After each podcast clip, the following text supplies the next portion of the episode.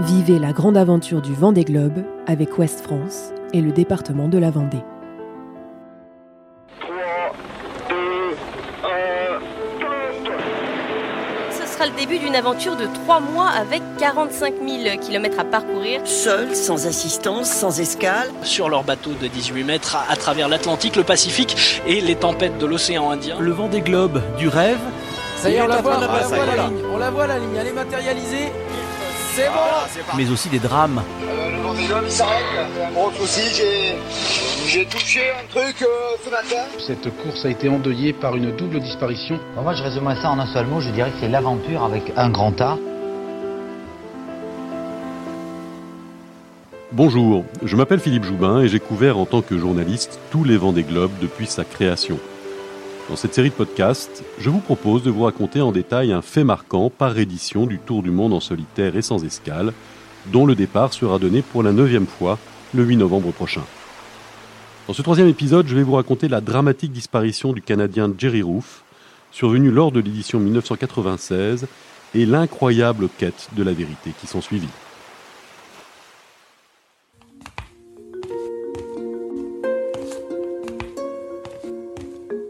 Dans son petit appartement de Montréal, Michel Cartier se rend dans sa chambre, se baisse, puis dessous son lit tire une plaque de carbone déchiquetée. Un débris, un lambeau, le seul reste d'un bateau nommé groupe LG2, le dernier souvenir physique de son compagnon, Jerry Roof. Le Vendée Globe et Jerry Roof, les deux n'auraient jamais dû cohabiter. Oui mais voilà, ce garçon brun aux yeux pétillants, à la gentillesse déconcertante, ce Québécois talentueux, avocat défroqué ayant préféré le port du ciré à celui de la robe, installé en Bretagne avec sa douce compagne elle aussi canadienne, devait un jour ou l'autre céder aux sirènes de la voile en solitaire. L'ancien membre de l'équipe olympique de voile canadienne était venu dans la Mecque de la course au large en solitaire et en multicoque dans le sillage de son mentor, Mike Birch. Mais le destin ne se niche pas toujours où on l'attend. Et le malheur des uns fait parfois le bonheur des autres. C'est du moins ce qu'il arrive à Jerry Roof. Lors du deuxième Vendée Globe, 1992-1993, ce marin d'expérience travaille aux côtés de Bernard Gallet, préparant le bateau de ce dernier. Mais une fois en course, Gallet est contraint de renoncer. Alors, son fidèle second se rend en Nouvelle-Zélande l'accueillir. Et sur place, se trouve aussi le bateau Groupe LG, mené jusque-là par Bertrand de Broc. Le solide breton à particules avait été lui aussi contraint à l'abandon, malmené plus que de raison par les océans australes, après avoir été un temps en tête de la course. Mais entre ce skipper et son sponsor, la brouille est tellement patente que De Broc est mis à pied. Et l'omnipotent patron de Groupe LG, société brestoise de nettoyage, propose à Rouf de ramener son voilier jusqu'en France. Et voilà Jerry Rouf pris dans l'engrenage. À lui de démontrer qu'il a les épaules pour reprendre la barre et monter un projet viable en vue du Vendée Globe 96-97. Hélas, les quatre années suivantes se révèlent tout aussi encourageantes que désespérantes. Rouf parvient à convaincre Groupe LG de lui confier la barre de son voilier. Ils échafaudent même un plan de bataille remarquable avec la construction d'un nouveau prototype, sur plan Finonconque, équivalent à celui du favori de cette troisième édition qui se prépare, Christophe Auguin. Soudainement, celui qui était jusque-là un formidable second devient le patron.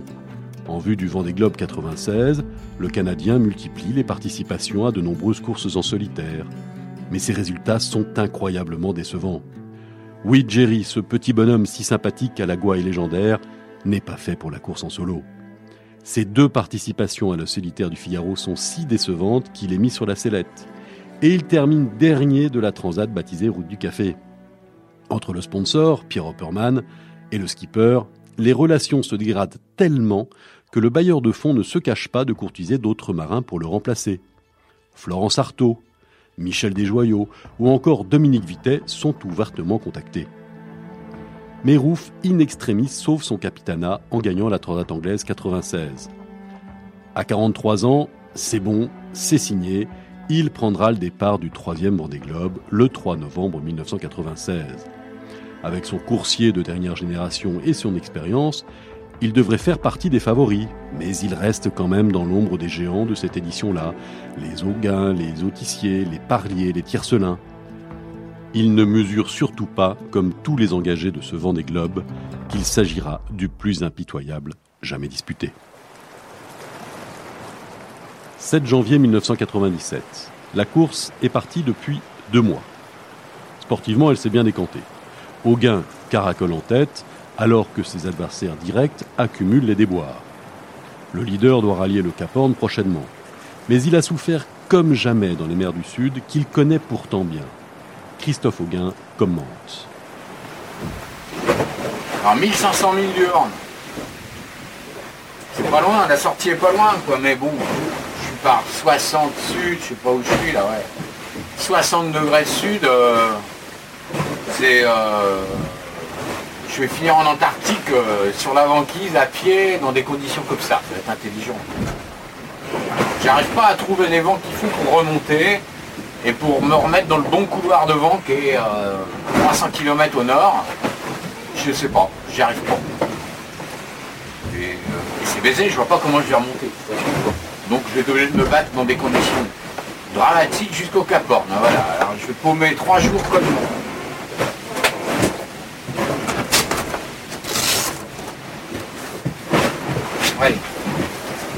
Jours de con. Si lui s'en sort grâce à sa vitesse et sa science de la mer, depuis Noël, les drames se sont succédés à cadence élevée. C'est tout d'abord le pirate, Raphaël Dinelli, qui trinque. Pirate car le skipper d'Algimous n'avait pas été autorisé à prendre le départ. Alors il avait appareillé hors classement, s'élançant 15 minutes après les engagés officiels. Oui mais voilà, le 25 décembre 1996, pris dans une méchante tempête dans l'océan Indien, son bateau chavire, perd son mât qui perfore la coque et se remplit tellement d'eau qu'il flotte tout juste à la surface. Dinelli n'a qu'une possibilité, monter sur le pont à fleur d'eau, balayé par les vagues déferlantes, s'y attacher et attendre un miracle. Il arrivera 36 heures plus tard, sous la forme de l'anglais Pete Goss, qui, dans cette tempête de bout du monde, parvenait à retrouver et sauver Dinelli au prix de risques insensés face à une mer à l'état monstrueux. Dinelli, à l'article de la mort, était à peine sauvé que l'autre Britannique, Tony Bullimore, puis le Français Thierry Dubois chaviraient inexorablement les 5 et 6 janvier, pris eux aussi dans d'effroyables tempêtes au sud-ouest de l'Australie. Loin devant, Christophe Auguin analyse la situation depuis son bateau. Donc oui, je regrette pas d'avoir été vite dans l'Indien parce que bon, encore grosse tempête. Bon, bah, on en est à Raphaël Linelli, donc chaviré euh, dans l'océan Indien, euh, Thierry Dubois chaviré, euh, Tony Bullimore chaviré. Beaucoup de soucis pour les gens derrière là. Sauvetage pas effectué encore, Thierry dans son canot de sauvetage. On ne sait pas si Tony est dans son bateau ou on ne sait pas où il est ça fait beaucoup de monde euh, quand même en difficulté dans un endroit où quand on regarde la carte, euh, ça fait peur à voir. Hein. Ça fait peur à voir parce qu'il n'y a vraiment personne, hein. il n'y a personne. Faut vraiment se démerder tout seul là-dedans. Hein. Voilà, bah, j'espère qu'ils vont tous bien s'en sortir, putain, ouais. La marine australienne se lance dans une vaste opération de sauvetage. Les deux hommes sont sauvés dans des conditions incroyables le 9 janvier, Dubois ayant patienté dans un radeau de survie après avoir en été éjecté à plusieurs reprises en plein milieu de l'océan déchaîné. Bullimore, lui, a organisé sa survie quatre jours durant dans l'épave de son bateau retourné. Oui, ce Vendée Globe-là est effroyable. Et en ce 7 janvier 1997, donc, arrive sur le télex du bateau d'Isabelle Autissier ces quelques mots. La tempête est pire que ce que j'avais craint. Les vagues ne sont plus des vagues, mais elles sont hautes comme les Alpes. Signé Jerry Roof, ami proche de la navigatrice avec laquelle il échange fréquemment. Situé à environ 60 000, soit 110 km de vent, Autissier lui envoie un premier message pour demander des précisions météo. Sans réponse. Puis un deuxième quelques heures plus tard, où elle relate le monstre chavirage qu'elle vient de subir à bord de son PRB. Le Telex lui revient avec la mention échec. Inquiète, elle prévient le PC Course à Paris. Là-bas, avenue de la Grande Armée, cela renforce les inquiétudes de Philippe Gentot, l'ancien skipper devenu directeur de course qui, peu auparavant, avait été prévenu par un responsable informatique la balise de positionnement de groupe LG2 n'émet plus depuis 23h13. Janto se souvient.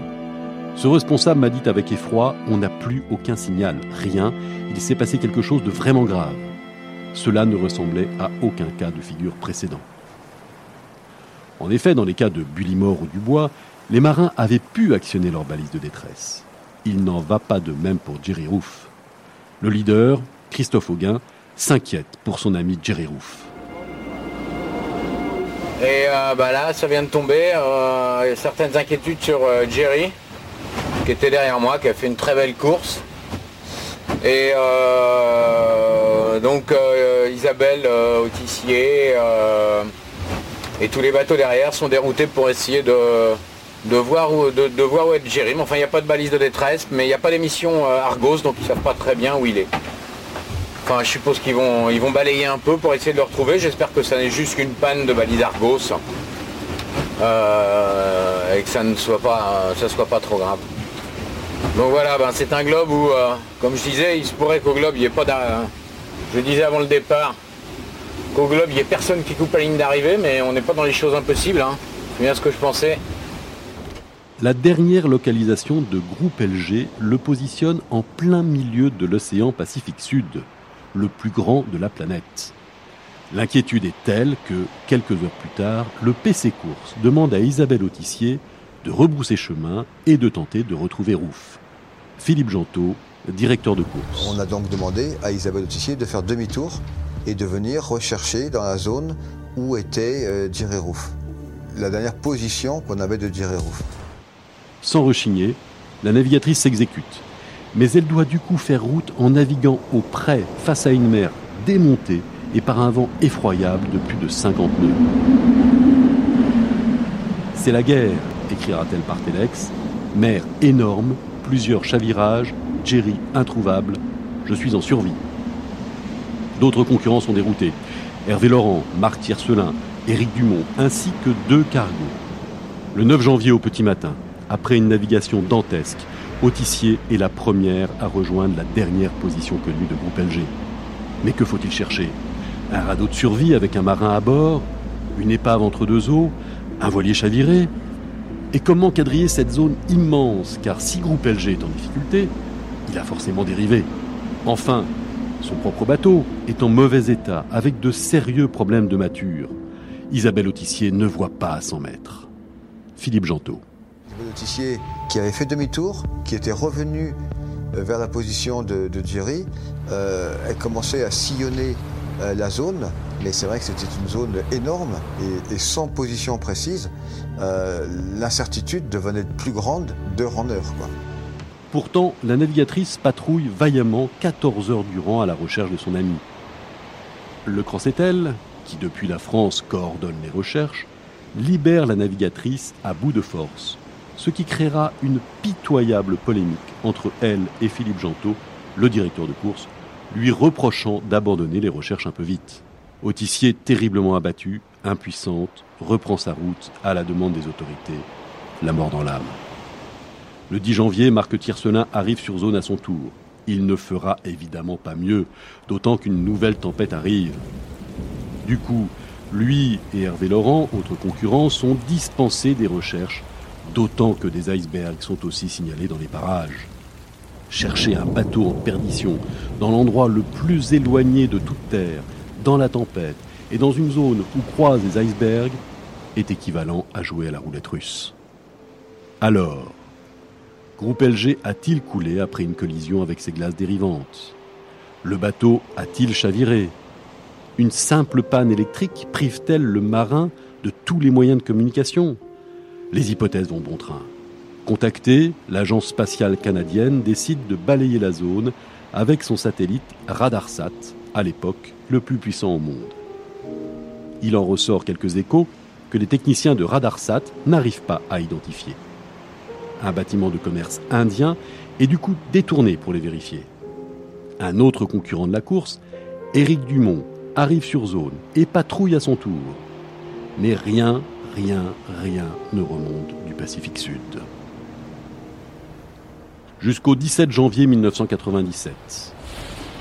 Il fait très mauvais dans les parages du Cap Horn, un sale temps. La visibilité est bouchée. Mais un avion de patrouille maritime chilien survole quand même les parages à la demande des autorités. Dans le cas, toujours probable, où il est continué à faire route sans pouvoir émettre le moindre signal, Jerry Roof devrait en théorie atteindre la pointe extrême de l'Amérique du Sud, peu ou prou à cette date. Philippe Gentot explique. Tous les scénarios étaient possibles. Euh, un de ces scénarios était de dire euh, il est en panne de radio, euh, il, a, il a plus sa balise Argos, mais tout va bien, il continue à naviguer. Et donc on avait fait des calculs en disant bah, si c'est le cas, il devra arriver au Cap Horn à peu près à telle date. Et à peu près dans, dans cette date-là, on a eu donc euh, un appel de la, marine chilienne qui nous a dit on a entendu en VHF euh, quelqu'un qui disait euh, groupe LG, groupe LG. Donc on s'est dit mais voilà, ça correspond. C'est possible, c'est possible qu'il soit arrivé au Cap Horn. Le timing correspondait bien. Toute la matinée, l'appareil survole la zone, lançant sans discontinuer des appels à groupe LG sur le canal radio international de détresse tous les bateaux qui sont sur zone l'entendent. Lorsque vers 10h30, le lieutenant Carrasco, à bord du Casa C-212, entend Go Ahead prononcé dans un mauvais anglais. Puis le marin survolé donne une position 50-47 sud, 70-13 ouest, ce qui le localise au nord-est du Cap Horn. Mais l'avion ne voit rien, la visibilité est trop mauvaise. Tout heureux, le pilote chilien rentre à sa base. À Paris et au Canada, les médias s'emballent. Michel Cartier, la compagne de Jerry Roof, est harcelée, mais la piste devient rapidement fausse. Et le 25 janvier, la marine chilienne confesse que c'était une erreur. Deux mois après, le MRCC Valparaiso, au Chili, centre de sauvetage responsable des opérations, conclut à la disparition corps et biens de groupe LG2. Isabelle Autissier rend un très bel hommage à son ami Jerry Roof lors de son arrivée au Sable d'Olonne. On a tous perdu quelqu'un, on a tous perdu Jerry. Et ça, on ne peut pas l'oublier. Et je veux pas qu'on l'oublie. Mais Michel Cartier n'y croit pas, ou ne veut pas y croire. Le 17 février, le jour même où Christophe Auguin franchit la ligne d'arrivée de ce troisième Vendée Globe en vainqueur, elle rentre de Montréal pour retrouver son domicile de Locmariaquer en Bretagne petite brune pétillante à la formidable détermination, Michel a senti que, peu à peu, la volonté de résolution de cette disparition s'émousse. Seule, lâchée par le sponsor de son mari comme par les autorités sportives, perdue mais trop sollicitée pour parler de cette disparition inexpliquée, elle écoute facilement des magnétiseurs, consulte des astrologues, reçoit des coups de fil d'Urluberlu lui relatant des visions de Jerry errant ou enlevé par des extraterrestres. Elle crée rapidement avec quelques amis une association sur la route de Jerry Roof pour réunir des fonds et continuer les recherches. Grâce aux autorités canadiennes et à de multiples soutiens, tels que celui du chanteur Robert Charlebois, qui prend des frais à sa charge, elle se multiplie tous azimuts.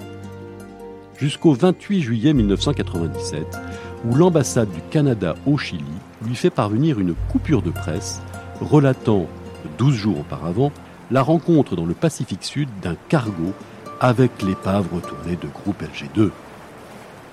Deux jours plus tard, un avion militaire la photographie, cette épave. Les photos sont sans appel.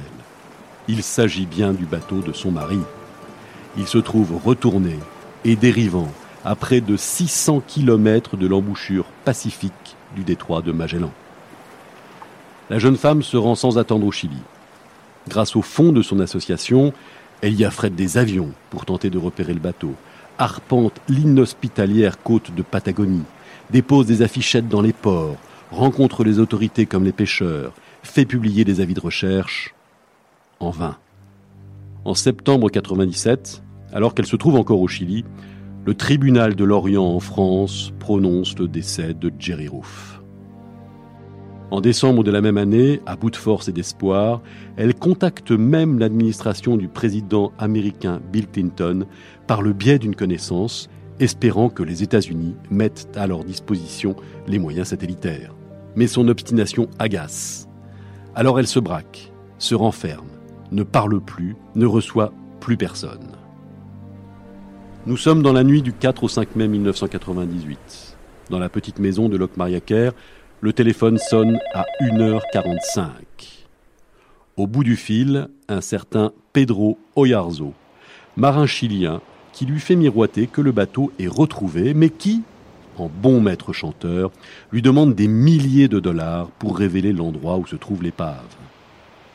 Sait-il vraiment quelque chose? Le doute la taraude. Peut-être, car trois mois plus tard, l'épave est réellement retrouvée, échouée, coupée en deux sur la côte d'une des îles Atalaya, à 10 000, soit moins de 20 km de l'embouchure du détroit de Magellan sur la côte chilienne. L'une des îles les plus inhospitalières qui existent et que seuls les romans de Sepulveda et Coloane arrivent à magnifier. Le temps que la marine chilienne dépêche un bâtiment sur zone, une nouvelle tempête démembre l'épave sur les rochers. Aucune trace du marin, ni aucun effet personnel ne sont retrouvés. Le coup de vent n'explique pas tout. L'épave avait été pillée avant l'arrivée des militaires. Le 5 février 1999, Michel Cartier reçoit à Montréal ce morceau de carbone de groupe LG2. Un morceau tout égratigné, ravagé, torturé. Longtemps, il restera sous son lit. Quelques centimètres de cette plaie de carbone sont greffés sur la pierre tombale de Jerry que nous avons érigée en juin 99 dans le cimetière Notre-Dame-des-Neiges à Montréal, écrira-t-elle plus tard dans un livre absolument poignant, et la certitude qu'après tous ses efforts pour lui prêter main forte, il aurait été fier de moi et fier de sa fille. C'est tout ce qui m'importe maintenant.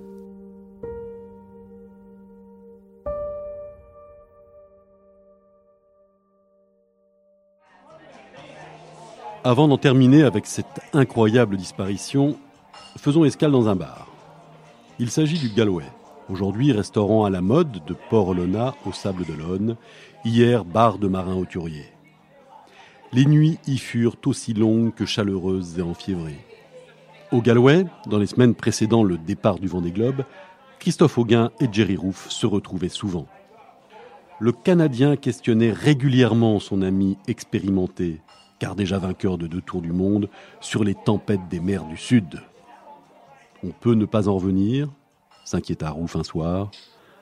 Oui, on peut ne pas en revenir, répondit Auguin, avant d'ajouter Resserre-moi un whisky, Jerry.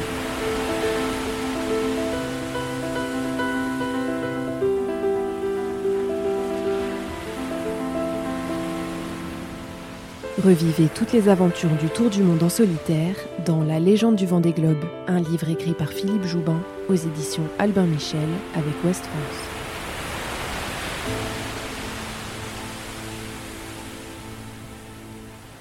Vivez la grande aventure du Vendée Globe avec Ouest France et le département de la Vendée.